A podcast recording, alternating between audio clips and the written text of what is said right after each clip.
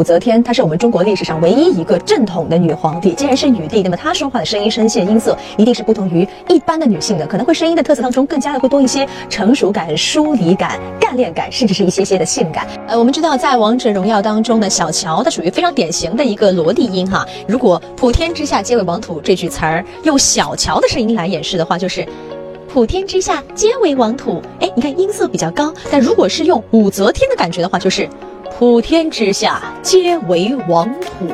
你看声音是往下沉、往下靠的。来听听下面这段来自于《择天记》当中的配音。这天下是我的，我不想给，谁也别想拿走。谁敢背叛我，就要付出惨痛。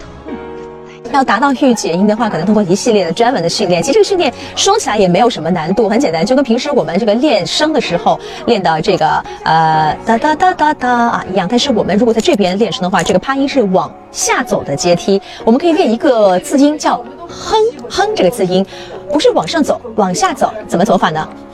哼哼。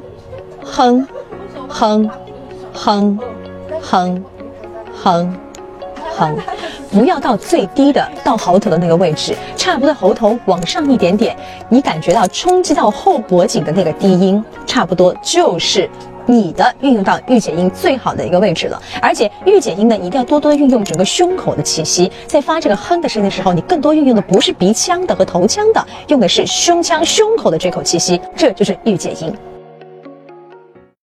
以上就是本期的所有内容。想要有免费的声音评测以及优质好课，可以加上老师微信：四幺九八八四二三。